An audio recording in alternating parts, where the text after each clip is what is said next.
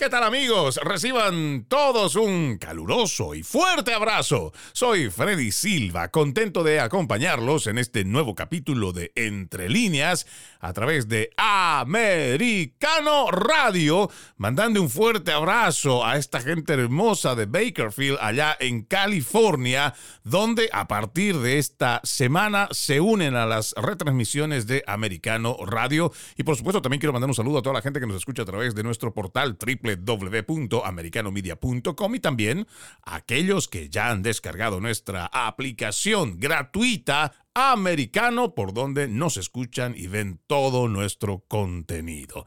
El día de hoy estaremos hablando sobre la guerra Ucrania-Rusia, cómo esto está afectando las reservas de arsenal militar estadounidense, pero más aún, desde que se dio a conocer sobre la filtración de documentos del Pentágono, suponía que era posible ver el fin de este conflicto armado. Sin embargo, vemos a la administración de Joe Biden muy entusiasta en seguir dando miles de millones de dólares al gobierno de Volodymyr Zelensky, lo que hace creer que podría la guerra durar mucho más tiempo y ser pagada con el dinero de los contribuyentes. ¿Será que estamos cerca o lejos de ver el fin de esta guerra? ¿El arsenal nuclear ruso será la herramienta de negociación? ¿Por qué Zelensky estaría tan preocupado en caso de que Donald Trump ganara las elecciones en el 2024? Para responder estas y otras preguntas, hoy nos acompaña Ron Aledo, ex analista, contratista senior de la Agencia Central de Inteligencia CIA, oficial del Estado Mayor Conjunto del Pentágono, ex agente del FBI, director ejecutivo de Miami Intelligence Agency. Qué gusto tenerte en Entre Líneas. Bienvenido, Ron. Hola, hola, encantado de estar aquí contigo otra vez. Bueno, antes de entrar de lleno con este tema de la guerra Ucrania-Rusia, quisiera que le demos un repaso a esto que sale el día de ayer en el anuncio del presidente del Comité de Supervisión de la Cámara de Representantes, James Comer, que dijo que van a comenzar un proceso y acusar de desacato al director del Buró Federal de Investigaciones, el FBI, Christopher Wray, a pesar de haber visto, recibido información de funcionarios de la oficina sobre el documento que alega que Joe Biden sí estaría involucrado en un plan criminal de soborno de 5 millones de dólares. Esto nos parece interesante porque se suponía que todo funcionario público, si hay una investigación y el Congreso lo lleva adelante, tiene que rendir cuentas, pero vemos que aquí existe una negligencia, la cual va a llevar a quien está a cargo del FBI en desacato. ¿Cómo ves esto, Ron? En primer lugar, muchísimas gracias por la invitación. Sabes que siempre todo que me quiera seguir me puede seguir en mi canal de YouTube, Ron Aledo, XCI Contractor, Ron Aledo, XCI Contractor, ahí a las órdenes y pongo vídeos de casi toda la semana, muy interesantes. Y contestando a tu pregunta, mira, casi todo el mundo, todo el mundo sabe que, que el FBI está protegiendo a Hunter Biden. Eso lo sabe todo el mundo. Eso es simplemente, como yo te hablaba a ti hace una semana atrás, es parte del factor humano. el director del FBI eh, trabaja al placer del presidente de los Estados Unidos y el presidente lo puede echar cuando le dé la gana, lo puede dejar sin trabajo. Además, el, el director del FBI de una de alguna manera también trabaja para el secretario de Justicia de Estados Unidos que también obviamente está compinchado con el presidente. El presidente es el jefe de los dos y él no quiere problemas y no quiere meterse en líos con el presidente, no quiere quedarse sin trabajo, no quiere que lo echen, no quiere que, le busquen algún escándalo a él. Y él obviamente va a tratar siempre de complacer al presidente y obviamente él sabe que él complace y hace feliz al presidente, ahora que habrá mucho más que se va a, a lanzar a una reelección en el 2024, Biden no quiere crearle problemas y le está ocultando toda la basura de, Hunter y toda la porquería y los cargos que le está haciendo a Hunter y la investigación. Eso todo el mundo lo sabe. Todo el mundo que tenga cinco años de edad y más en Estados Unidos sabe que eso es así. Ahora bien, lo que el hombre va a decir, obviamente, para excusarse, es simplemente que, ah, no, lo que pasa es que la investigación está ongoing. Es una ongoing, una investigación que está en proceso y por eso no puedo darle detalles al Congreso. Desgraciadamente, esa va a ser la excusa que él va a dar y desgraciadamente existe precedente en los tribunales que si hay una investigación ongoing, pues la agencia que está investigando, ya sea la DEA, el FBI, ya, ya sea ATF, el que sea, tiene un privilegio especial de guardar eh, eh, esa información súper secreta para ellos solamente. Entonces los tribunales le van a dar la razón. ¿Es esa la verdadera razón? Claro que no, por supuesto que no. El hombre simplemente está tratando de no crearle problemas a su jefe, porque no quiere que su jefe lo vaya a dejar sin trabajo. Eso es todo. Bueno, pero ahora tú decías que existe un antecedente de que estas agencias federales, cuando deciden que puede involucrarlos o complicarles el trabajo que van llevando a cabo simplemente no presentan. Porque uno puede pensar ahora mismo, ¿quiénes son estos del FBI que no son capaces de presentar pruebas o evidencias cuando se les requiere un documento? Pues son el FBI y ellos, si de acuerdo a los antecedentes, si no quieren presentar pueden decir este pretexto que tú acabas de mencionar de que la investigación está en curso y por eso mismo no se va a presentar la documentación requerida. Pero se supone que el FBI debería estar al servicio del Congreso y no debería de hacer tantas objeciones. Debe haber algo muy grave que está detrás de todo esto y, y, realmente es este esquema criminal por el cual se acusa o se está llevando adelante esta investigación que podría realmente golpearle muy duro a su jefe Joe Biden por eso precisamente es que, no quieren pasarle esa información al Congreso. Él se va a escudar en eso de que es una investigación ongoing, se va a escudar en una en, que, tiene un privilegio especial y hay que entender que él trabaja para Joe Biden. Joe Biden es, su, su jefe, es, él trabaja para la ejecutiva y no quiere crearle problemas a Joe Biden, muchísimo menos ahora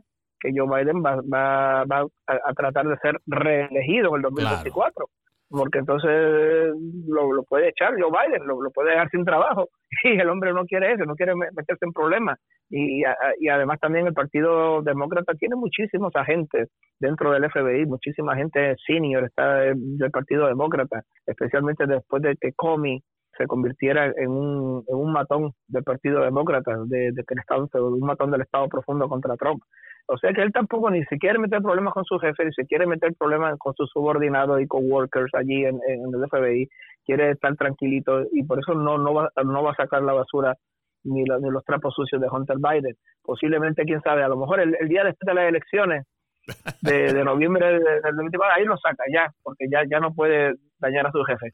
Pero eh, él va a usar esa excusa, es una excusa barata, pero que desgraciadamente sí, que, que ha habido muchos precedentes en que el FBI, el ATF, la DEA, siempre cuando le piden información, el, el Congreso, no, es que esto es una investigación ongoing, está tenemos privilegio especial. Y esto, cuando vaya avanzando este proceso, este comité lo declara en desacato a Christopher Wray del FBI. ¿Qué viene después? Vamos a, como diríamos vulgarmente en el ámbito laboral, van a rodar cabezas, van a sacarlo de ahí. Me imagino que el mismo Joe Biden lo tendrá y lo cuidará de alguna forma, más bien para que no lo saquen y, y sigan trabajando como lo están haciendo. Pues sí, pues sí, posiblemente eso es una posibilidad, posiblemente eh, va a seguir protegiéndolo hasta el final y obviamente no, no quiere no, no quiere molestar de ninguna manera a su jefe. Pero y entonces, estando en desacato, ¿qué es lo peor que le puede pasar a Christopher Ray? Eh, si está en desacato, pues simplemente lo que pasa es que van a ir a la corte, la corte va a ver si el desacato es eh, válido o no, posiblemente al circuito que, que, tiene que ver Washington DC, entonces él va a decir la excusa de siempre, ¿no? Esto es una investigación ongoing, eh, y es. Eh, eh, tenemos un privilegio especial del, Departamento Ejecutivo del Gobierno porque es una investigación que no está terminada, está ongoing y muy posiblemente yo creo que la Corte le va a dar la razón y va a, a nulificar ese desacato. O sea que podríamos decir que esto es parte de la estrategia de estas agencias federales, el ir reteniendo primero el documento, seguramente no presentándolo y llegar hasta un punto de, llegar a una corte, una corte que puede darles la razón y esto va a seguir extendiéndose, incluso Joe Biden saliendo de la Casa Blanca. Pues sí, sí, posiblemente va a durar esto por muchos meses. Yo me sorprendería muchísimo que, que en los próximos meses, antes de las elecciones, él vaya a sacar esta información, porque entonces pues podría dañar las posibilidades de Joe Biden de ser reelegido, ¿no? Y entonces, pues me parece a mí que, que él no tiene ningún interés en hacer eso. Me parece a mí que él simplemente no, no le interesa para nada dañar las, eh, las probabilidades de reelección de su jefe.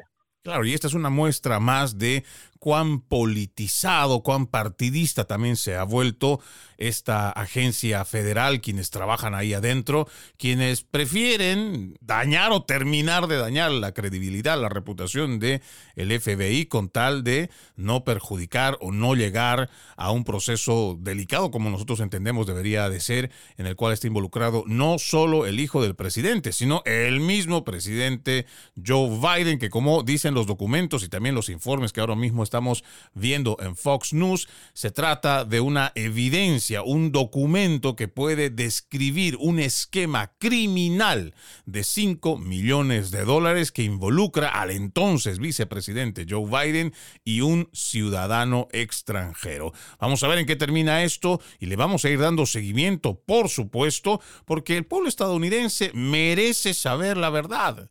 El pueblo estadounidense tiene que saber esto que está pasando y cómo se están beneficiando quienes forman parte de la casta política. Vamos a nuestra primera pausa, amigos de Entre Líneas. Ya regresamos con más. Seguimos, seguimos con más de Entre líneas a través de Americano Media. No se olvide este 2023, juntos decimos no más fake news, no más noticias falsas. Para ello ponemos a su disposición nuestro portal www.americanomedia.com. Hoy me acompaña Ron Aledo, ex analista, contratista senior de la Agencia Central de Inteligencia, un ex oficial del Estado Mayor Conjunto del Pentágono. Hoy hemos planteado este tema de la guerra en Ucrania. Es una guerra que ya tiene más de un año. ¿Cómo podemos ver en un pequeño resumen esto que está pasando, lo más nuevo? ¿Cómo ves tú además esta, este conflicto armado, Ron? Bueno, yo podría hablar por cinco horas del conflicto, la guerra de Ucrania, pero lo, lo quiero hacer muy sencillo. Miren, hay dos visiones sobre, sobre esta guerra, lo que está pasando, y hay una visión que es mayoritaria, que yo diría que el 90, 90 y pico por ciento de la gente tiene, que es la que nos venden los, de, los medios de comunicación y la gente, digamos así, más mainstream del Partido Demócrata y del Partido Republicano también, lo, lo que yo llamo los globalistas neocones del Partido Republicano, eh, los warmongers. Hay otra visión de esta guerra que es la que sigue, gracias a Dios, la que sigue el presidente Donald Trump, porque cuando le preguntaron a Donald Trump en la varias veces, pero se lo preguntaron en el famoso town hall de CNN, que si él quería que ganara Ucrania en esta guerra, Donald Trump dijo algo muy inteligente y muy acertado. Mira, yo quiero que venga la paz, que se dejen de matar. Eso es lo que yo quiero. Entonces le siguieron, pero tú, tú no quieres que, que gane Ucrania. No, no, no. Yo lo que quiero es que termine esta guerra porque esta guerra nos puede llevar a una guerra mundial nuclear y ahí sí que estamos en problemas. Si esto sigue escalando y escalando, estamos todos en problemas. O sea que hay una, hay una, hay una visión de esta guerra que sigue el 90% de todos los políticos, de toda la prensa, de, CNN, que si de allá, que si de aquí, que si de Univisión, que si Telemundo, que si por acá, que si todo. Y hay una visión que sigue Donald Trump y que sigue muchos de los allegados de Donald Trump, que sigue también el senador Ron Paul, que mira, esta guerra no le conviene a nadie, ni a uno ni a otro, porque esta guerra si sigue así lo que nos puede llevar es al fin del mundo y a la guerra nuclear y ahí sí que estamos en problema. Lo que, lo que intentamos evitar y lo que de hecho evitamos durante más de 60 años de guerra fría, eh, durante la, guerra, eh, guerra fría entre Estados Unidos y la Unión Soviética, lo podemos ahora llevar al basurero, lo, podemos destruir ahora eh, si no si, si no pensamos bien lo que hacemos si no meditamos bien lo que hacemos, si nos dejamos llevar por las emociones, lo que vamos a hacer es que vamos a hacer un desastre y vamos a, terminar destruyendo el mundo. Esa es, en, en, resumen, la visión. Ahora, nosotros en algún momento también habíamos hecho un análisis con relación a esto, donde tú hacías una excelente comparación en conflictos anteriores que hemos tenido en la humanidad, pero esta tiene características muy particulares. Por ejemplo, para Estados Unidos bien puede decir hoy me voy o me sigo quedando aquí apoyando a Ucrania. En cambio, para Rusia esto es vital, es de supervivencia y también parece que mucha gente desconoce que a lo largo del pasado siglo antes de que cayera la ex Unión Soviética, después de que cae la Unión Soviética, se logran hacer acuerdos, aunque muchos dicen que solo son verbales, pero de todos modos acuerdos para encontrar paz durante todos estos años. Y tanto como Rusia pudo haber cometido errores, tampoco se menciona a través del mainstream, a través de la prensa progresista, que la OTAN también ha ido incumpliendo muchos de estos acuerdos y constantemente se ha ido acercando hacia la frontera con Rusia. Y esta es una provocación abierta y algo que la gente tampoco quiere reconocer porque parece que hemos entrado en un fanatismo, Ron, donde queremos ver sangre, queremos ver ganadores y no queremos eh, salvar vidas porque al final del día, rusos o ucranianos son vidas humanas. Mira, eh, sí, estoy completamente de acuerdo contigo, Freddy. Mira, la gente tiene que entender muchas cosas. Son muchas cosas que son, son como pequeños pedacitos, ¿no? Que al final forman un gran rompecabezas. Y la gente tiene que entender esos pequeños pedacitos de este gran rompecabezas, porque si no la gente se va a quedar sin entender bien qué es lo que pasa. Y tú has dicho muchas cosas muy, muy, muy claras. Ahora bien, déjame explicar al público para que me entienda. La Unión Soviética ya no existe. Eso en primer lugar. Eh, es increíble cuando gente que supuestamente son educadas, que supuestamente son personas que, que, saben del tema, que supuestamente eh, son personas que, que podrían decirte algo inteligente del tema, cometen y meten la pata de una manera terrible. Eh, hace poco le estaban diciendo al, al, presidente Orban de Hungría, ah, pero Rusia los invadió a ustedes en los años 50, a Hungría, y los aplastó, y los destruyó, y los mató. Mira, e, este tipo de la BBC que estaba entrevistando al, presidente Orban se supone que sabe algo. Y cometió ahí un error increíble, una falacia. Rusia no invadió a Hungría en el 56, Rusia no aplastó a Hungría en el 56, porque Rusia no existía en el 56. Lo que existía en el 56 era otra cosa completamente diferente, la Unión Soviética comunista, que era una unión de montones de repúblicas, de las que Rusia era solamente una de esas montones de repúblicas y que tenía una ideología completamente diferente y era un país que ya no existe. Eso para empezar, ya la Unión Soviética no existe. Mira, ayer mismo, perdón, antes de ayer, Putin hizo una cosa que no se en ningún medio de comunicación, que nadie se enteró, pero que es importantísimo en Rusia. Él, movió el icono de, la, de la Santa Trinidad, uno de los iconos más famosos y más venerados de, Rusia, de la Iglesia Ortodoxa Rusia, lo movió para exponerlo al público en la Catedral del Salvador, eh, en Moscú, donde yo he estado. Yo he estado en la Catedral del Salvador en Moscú. Lo movió allí para que la gente fuera allí a adorarlo y fuera allí a, venerar e, ese icono de la, de, la, de la Santa Trinidad. ¿A quién se le ocurre que la Unión Soviética comunista vaya a hacer una cosa así? Cuando lo que hizo la Unión Soviética comunista fue volar, de hecho volaron a la catedral, de, El Salvador e hicieron una piscina. Tuvo que reconstruir Putin desde cero la catedral de, Moscú, la, catedral de, El Salvador en Moscú. Son dos cosas completamente diferentes, dos países completamente diferentes. Y lo que tú dijiste al principio también completamente acertado. La gente se cree que como la Unión Soviética comunista se metió a Afganistán y como se le hizo difícil a Afganistán allí, se le hizo muy costoso, se le hizo muy difícil, estaban perdiendo muchos helicópteros, pues mira, la Unión Soviética decidió irse. Mira, pues nos vamos, se acabó. Esto es muy costoso, esto es muy, muy difícil. Nos vamos a casita y se acabó. Lo mismo hizo Estados Unidos en Vietnam. Cuando las cosas se pusieron muy difíciles, cuando las cosas se pusieron muy duras, empezaron a, a morir muchos soldados, pues mira, mejor nos vamos de aquí, nos vamos a casita y se acabó. Pero es que esta guerra en Ucrania no tiene nada que ver ni con Afganistán ni con Vietnam.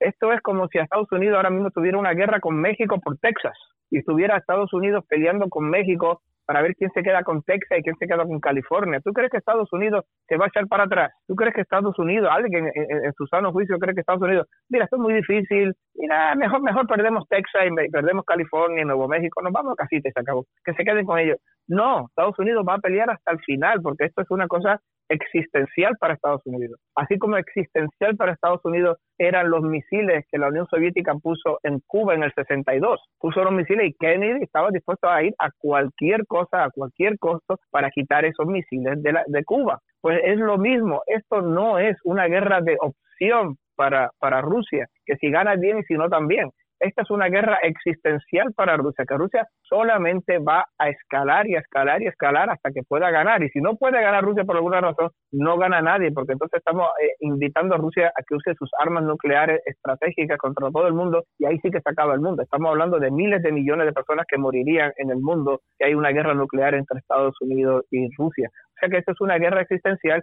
y por eso es que es tan acertado el juicio de Donald Trump. Donald Trump, a, pesar de, que la, niña esta de, CNN, que, no sabe, que, no, sabe ni, ni, dónde está, estaba, estaba incitando a Donald Trump, pero tú no quieres que ganen los ucranianos, la, niñata esta. Donald Trump dijo algo muy, pero que muy, con sentido común, con mucha cabeza, con mucha razón, con mucha lógica, con mucha razón. Mira, esto no es cuestión de si yo quiero que gane Ucrania, no, es que yo quiero que pare esa guerra porque si no para la guerra esta, podemos morir todos. Toda la humanidad se muere con una guerra nuclear. Eso es lo importante. No, no es que si yo quiero que gane este o gane el otro. Y eso es por eso que es tan importante y tan ah, y con tanta razón tiene la, la visión de Donald Trump, le dijo a esta niñata. No, y totalmente de acuerdo. Y algo que también seguramente gente tan joven como esa, y ni tan joven, ¿no? Pero parece que no se toman la molestia de leer un poco qué es o cuál es la potencia por la cual Rusia el primer país con mayor armamento nuclear. Y ahora, y cuando volvamos de la pausa, Ron, me encantaría que nosotros podamos igual, estemos hablando de este tema del arsenal nuclear que tiene Rusia, que ya se está moviendo hacia Bielorrusia. Ya han ellos confirmado de que el plan de desplegar armas nucleares tácticas en Bielorrusia ya está en marcha. ¿Qué puede significar esto para el resto de la humanidad? Y ese es el punto clave y por eso creo que es importantísimo esto que tú mencionas en cuanto a la postura que tiene Donald Trump de no ir a buscar un ganador o ver cómo sometemos al perdedor. Aquí lo importante, y creo que como humanidad tenemos que asumir esta posición, es de parar una guerra, parar la muerte de ciudadanos que están ahí en medio de un conflicto que además ha mandado un éxodo a millones de ucranianos, no solo a las afueras de su nación, sino también de otras eh, naciones allá en Europa. Por eso es importante que uno tenga este tipo de programas donde podemos hacer este tipo de análisis para que la gente vea los dos las dos caras de la moneda y no necesariamente una narrativa oficial que te quiere vender la prensa progresista, los principales medios de comunicación. Vamos a la pausa, ya regresamos con más. Seguimos, seguimos con más de Entre líneas a través de Americano Radio, mandando un fuerte abrazo a las estaciones que se van adhiriendo a la transmisión de Americano Media allá en Bakersfield, California. Mandamos un fuerte abrazo también a los que nos están escuchando a través de nuestro portal www.americanomedia.com. El día de hoy nos acompaña Ron Aledo, ex analista contratista senior de la CIA, ex oficial del Estado Mayor Conjunto del Pentágono. Y decíamos, Ron, que ya están llevando adelante un plan en Bielorrusia para mover arsenal nuclear. Dicen ellos que son armas nucleares tácticas para ver cómo pueden contener este avance que ellos también han calificado como un avance descarado y además hipócrita de cara a la opinión pública de la OTAN. Pero cuando ya estamos entrando en detalle de esto, Ron, cuán peligroso es que ya se esté moviendo de, se supone, suelo ruso hacia suelo bielorruso. Es muy significativo obviamente. Y es una cosa muy peligrosa, por decirlo así, porque estamos hablando de que la potencia que más armas nucleares tiene en el mundo, más de 6.000 armas nucleares que tiene Rusia, ya está moviendo sus armas de una manera, por decirlo así, preparándose para una guerra o de una manera ofensiva, de una manera que podría, por cualquier situación, por cualquier malentendido, por cualquier falta de comunicación, por cualquier accidente, podría ahora comenzar una guerra nuclear con Estados Unidos y obviamente con los aliados de Estados Unidos. O sea que esta es una situación que, va en, en escalamiento. La gente no entiende una cosa.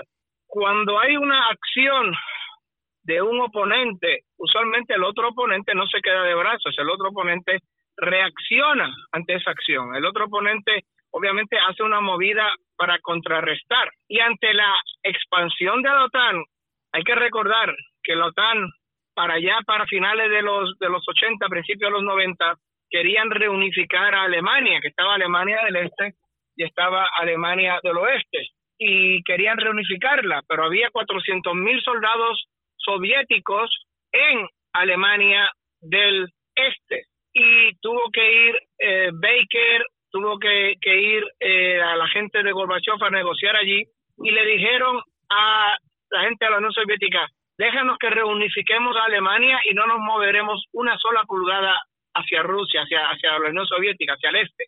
Pues mira, se han movido más de 12 países, han absorbido toda Europa del Este, han engañado a Moscú una y otra y otra vez. Y ahora últimamente, a pesar de eso, también han expandido dentro de la OTAN a países como Finlandia. Y eso obviamente no lo puede permitir Rusia sin no tomar una medida de, de, contramedida, una reacción. Y precisamente ante esa expansión y ante esa hostilidad que tienen todos esos países de Europa del Este, especialmente Polonia y los tres países bálticos, Latvia, Estonia, Lituania, pues obviamente Rusia ha movido estas armas a Bielorrusia. Como quien dice, esta es nuestra respuesta. Estamos acercándole por cientos y cientos de kilómetros o millas las armas nucleares que los pueden destruir a ustedes, se lo estamos acercando. esta es nuestra respuesta. Estamos aumentando el peligro de que ustedes sean destruidos si hay una guerra. Y ese es la mundo, el mundo de la geopolítica, acción y reacción. Exacto. Ahora, eh, yo estuve viendo tres informes que salieron a través de CNN que muestran, por un lado, que el envío de armamento militar estadounidense a Ucrania está dejando, de a poco está mermando las reservas en caso de un conflicto militar en el cual vamos a suponer o vamos a poner como ejemplo, si el caso fuera entre China y Taiwán, que China termine invadiendo Taiwán, Estados Unidos estaría en serios problemas para estar en dos frentes al mismo tiempo. Pero también, Ron, en este mismo informe, con mucha preocupación yo veía que se ha invertido billones de dólares en experimentos o en proyectos militares estadounidenses, pero que ni siquiera han terminado en prototipos. Y hoy estamos viendo que Rusia ha desarrollado cohetes supersónicos para los cuales aparentemente Estados Unidos no tiene la tecnología para detenerlos. ¿Cómo se traduce todo esto para que la gente lo pueda entender, eh, Ron? Porque todo esto parecería que también fuera premeditado y no con el afán de beneficiar a los Estados Unidos, sino todo lo contrario. Sí, mira, el caso es que Rusia está adelantado eh, a Estados Unidos en, los misiles hipersónicos, que son misiles que, van 5, 6, 7, 8 veces por encima de la velocidad del sonido, que son tan rápidos y además maniobran de una manera tan, tan drástica que son imposibles de detener. Eh, la culpa de que Rusia esté adelantada por lo menos unos 5 años en tecnología de misiles hipersónicos la tiene Estados Unidos y específicamente la tiene Bush, porque fue Bush quien hace unos 15, 16 años atrás quiso inventarse esto de que, de que Europa necesitaba un escudo antimisiles para defenderse supuestamente de Irán, lo cual es una verdadera tontería, que cualquier persona sabe que Irán no tenía ni tiene la capacidad ni los misiles para poder atacar, ni la intención, ni la razón, ni mucho menos para atacar a Europa con un misil nuclear, ni con un misil eh, espacial que vaya desde Irán a, hasta Francia, ni muchísimo menos.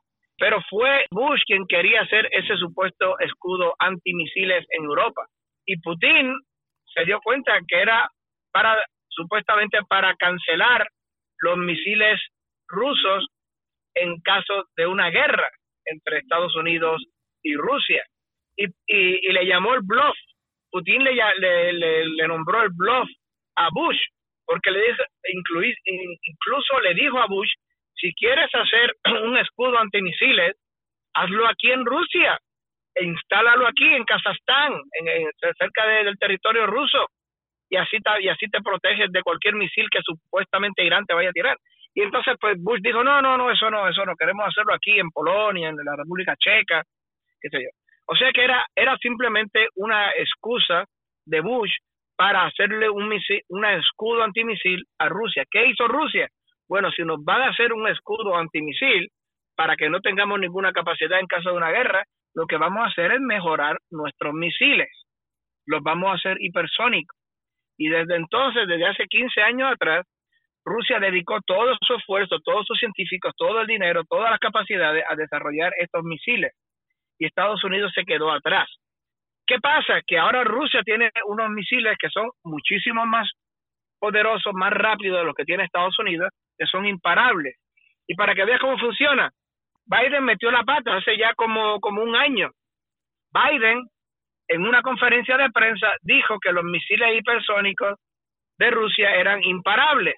Lo confesó, hablando con la prensa, porque es así. Hoy día, el almirante Kirby que es el jefe de propaganda de Biden, allí de la Casa Blanca, el almirante Kirby dijo que no, que, posiblemente eh, los Patriots que le dieron a Ucrania están eh, deteniendo están tumbando los misiles hipersónicos, pero eso es una tontería, eso se sabe que está mintiendo abiertamente el hombre, eh, es propaganda. Biden dijo, con mucha razón, hace un año atrás, porque metió la pata, dijo la verdad. La verdad es que estos misiles no se pueden detener. Y ahora mismo estamos en una situación de desventaja y, yo creo que sobre lo que dijiste al principio, me parece que ya son 130 mil millones de dólares, no 130 millones, 130 mil millones y contando que Estados Unidos le está dando a, a, Zelensky y al régimen de Kiev para que gane una guerra que no puede ganar, una guerra que no puede ganar. Esperar que Ucrania derrote a Rusia es como esperar que, Estado, que México derrote a, Estados Unidos y se quede con California, con Nuevo México y, con Texas otra vez. Es una guerra imposible, pero ya estamos malgastando, desperdiciando, tirando, tirando al basurero 130 mil millones de dólares. Y un dinero que, como nosotros lo venimos eh, diciendo a través de otros programas, es un dinero primero que no va a retornar, o por lo menos eso es lo que nosotros pensamos. Un dinero que además no va a poder ser cuantificado porque entendemos que así como los gobiernos totalitarios, ya sea el de Venezuela, el de Cuba, el de Corea del Norte, son gobiernos que no rinden cuentas y toda esta cantidad de dinero seguramente nosotros no vamos a poder saber en qué fue destinado, quiénes fueron los beneficiados, cómo es que se está administrando también la ayuda militar que está enviando los Estados Unidos. Y esto realmente es muy importante porque tenemos que saber en qué se está gastando nuestra plata o por lo menos el dinero de los contribuyentes que alegremente entre gallos y medianoche deciden desde la casta política mandar a una guerra que como ya lo sabemos, o por lo menos es lo que intuimos, no va a poder ser ganada. Y lo peor, la pregunta siempre será, si de todos modos, y también con la revelación de la filtración de los documentos del Pentágono, se habla de que es difícil que Ucrania le gane la guerra a Rusia, ¿cómo va a terminar esto? Al volver de la pausa, Ron, quisiera que ahondemos en una declaración que ha hecho el representante de los Estados Unidos, Blinken, que ha dado la bienvenida a China para que pueda mediar en la guerra entre Ucrania y Rusia, porque se supone que nosotros deberíamos mantener la hegemonía geopolítica que tenemos en, en el mundo. Pero aparentemente están encantados desde la administración de Joe Biden de ceder ese liderazgo geopolítico a China. Vamos a la pausa. Ya regresamos con más. Seguimos con más de Entre líneas a través de Americano Media. Hoy nos acompaña Ron Aledo, ex analista de la CIA, ex oficial del Estado Mayor Conjunto del Pentágono, ex agente del FBI, hablando sobre este tema de Ucrania. Yo me iba a la pausa y decía este informe de Breitbart que el secretario de Estados Unidos, el secretario de Estado de Estados Unidos, Anthony Blinken, dijo en un discurso en Helsinki, Finlandia, que Estados Unidos agradece los esfuerzos de mediación de China.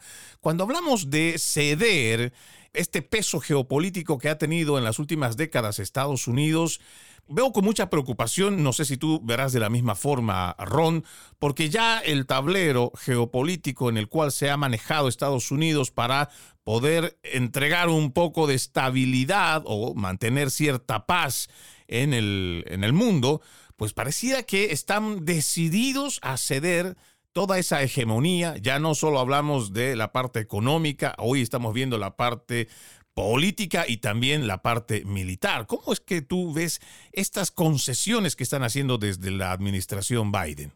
Bueno, son dos temas. En primer lugar, está el plan de paz de China. Ese plan de paz de China ya Estados Unidos lo rechazó. China vino hace par de meses atrás con un plan de paz muy balanceado, muy realista, donde decía que Ucrania no le puede ganar la guerra a Rusia, que lo único que hace la ayuda de Estados Unidos es alargar la guerra, pero no va a cambiar nada al final. Al final Rusia siempre va a ganar. Lo único que está logrando es alargar la guerra y crear más sufrimiento en Ucrania, más muertes, más destrucción, que es precisamente lo que Donald Trump quiere detener. Pero ya Estados Unidos le rechazó ese plan a China, dijo que no, que era, que era un plan muy realista, con mucho sentido común y que no quería ese plan. Ahora lo que está haciendo Blinken, que es una persona yo creo que bastante desilusional, que vive en su propio mundo de ilusiones y de fantasía, quiere que China haga otro plan donde le está básicamente le pida a Rusia que se rinde y se vaya. Eso no va a pasar, completamente imposible. Que China en primer lugar escriba un segundo plan y en segundo lugar que escriba un segundo plan donde le pida prácticamente a Rusia, mira, ríndete y vete. Eso no va a pasar porque como ya dije, esto es una guerra existencial para Rusia. Eso es un tema. El segundo tema es que se le está escapando el liderato del mundo a Estados Unidos, como tú dijiste. Porque es que lo que Estados Unidos no se ha dado cuenta, lo que Biden no se ha dado cuenta, porque hay que recordar que todas estas decisiones horrorosas, bobas, ingenuas, estúpidas, por decirlo de alguna manera, son el resultado de la política de Biden. Y lo que Biden no se ha dado cuenta es que hacerle la guerra económica a Rusia es una muy, pero que muy mala idea. ¿Por qué? Porque Rusia no es Irak, Rusia no es Siria, Rusia no es Libia, Rusia no es como Afganistán, no son estos países pequeños, pobres, que no podían defenderse de Estados Unidos. Rusia es el país más grande del mundo, tiene infinitos recursos naturales, tiene reservas, tiene un ejército gigantesco, tiene el mayor número de armas nucleares del mundo, meterse con Rusia no es lo mismo que meterse con Irak. Eso Biden no se dio cuenta en su ceguera. Y al declararle la guerra económica y las sanciones a Rusia, lo que ha hecho Rusia es que se ha hecho de todos sus aliados y sus amigos por el mundo y lo que han hecho es contrarrestar el liderato geopolítico y el liderato económico de Estados Unidos que tenía Estados Unidos hasta hace dos años atrás, hasta donde estaba Donald Trump como presidente del gobierno de aquí de Estados Unidos. Porque ahora es Rusia quien se está uniendo a China, que es la segunda potencia del mundo. Es Rusia quien se está uniendo a países en desarrollo como Sudáfrica, como el mismo Brasil, y no solo ahora con Lula, Brasil también cuando estaba cuando estaba Bolsonaro. Bolsonaro era un íntimo aliado y amigo también de Rusia. Estamos hablando de Brasil, estamos hablando de Sudáfrica, estamos hablando de la India, uno de los países más grandes del mundo, con mayor población del mundo. Estamos hablando de China, estamos hablando de todos estos países que se han unido para ayudar a Rusia y así también menoscabar la autoridad mundial de Estados Unidos y el liderato económico de Estados Unidos en el mundo. Estamos hablando también de Arabia Saudita, nadie lo había creído hace un par de años atrás, que Arabia Saudita, uno de los íntimos aliados de Estados Unidos, que, que, durante décadas estuvieron completamente aliados con Estados Unidos, también se ha ido de parte de Rusia. Eso es lo que la gente no entiende, eso es lo que la gente no, comprende, que el mundo está moviéndose en una nueva realidad geopolítica, una nueva realidad multipolar, que la gente que realmente está menoscabando la autoridad de Estados Unidos y, la gente no entiende, pero estamos despertando ante un nuevo mundo y una nueva realidad. Estamos viendo cómo le ha salido el tiro por la culata a Biden y la guerra económica que le está haciendo a Rusia, quien está de verdad afectando es a Estados Unidos y a sus aliados. Alemania, por ejemplo, que es la potencia número uno de Europa, ya acaba de entrar en recesión y eso se lo debe única y exclusivamente no a Putin, se lo debe a Biden. Cuando tú haces este análisis tan, tan certero, tan completo, además, Ron, ¿cuáles son los peores escenarios que tú ves que ya han comenzado con este tema del BRICS, cuando ya vemos que dos tercios de la economía de Asia se está haciendo en sus monedas domésticas. ¿Qué amenaza es la primera que tú ves en cuanto a estos movimientos que de por sí ya son históricos en este siglo XXI? Bueno, hay muchas amenazas. Estamos ante un tablero geopolítico global que tiene muchísimas, pero muchísimos factores, variables y amenazas y riesgos. Mira, China, por ejemplo, China no puede invadir Taiwán. No tiene la capacidad anfibia, lo que nosotros llamamos en el mundo militar una capacidad de invasión anfibia para invadir Taiwán. Pero es que China no necesita invadir Taiwán. China, con que le bombardee con unos cuantos misiles los puertos de Taiwán, se acabó Taiwán. Ya está, no tiene que invadirla ni ocuparla. Y a la que China le bombardee los, los puertos a Taiwán, se acabó la industria mundial de los microchips, de los semiconductores. Se acabó eso, ya se acabó. Estaríamos en una crisis mundial de tecnología por todo el mundo que va a afectar, adivina quién, a Estados Unidos más que nada. Si eso pasa, estamos hablando de, del Black Swan, del cisne negro económico y tecnológico, si eso pasase, si eso pasase. Y es una posibilidad que pase si Estados Unidos sigue presionando a China por Taiwán. Estamos hablando de que puede existir un accidente o de que puede existir un fallo en las comunicaciones o puede un malentendido y que de momento empiece Rusia a utilizar sus armas nucleares tácticas pequeñas sobre el ejército ucraniano en Ucrania y que Estados Unidos sea tan idiota, como ya dijo el general Petraeus, que me parece a mí una verdadera payasada, que dice este general, que si eso pasa, entonces Estados Unidos le va a hundir la flota eh, naval a Rusia, porque si eso pasa y Estados Unidos le hunde la flota naval a Rusia en el Mar Negro, entonces ya Rusia va directamente a las armas nucleares estratégicas, grandes, y estamos hablando ya del fin del mundo, estamos hablando de cientos de millones de personas que morirían en unos días en una guerra nuclear,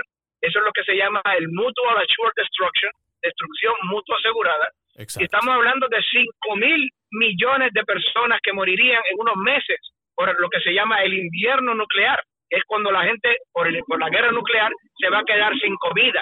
Estamos hablando de que millones, miles de millones de personas morirían de hambre en meses. Esos son los riesgos.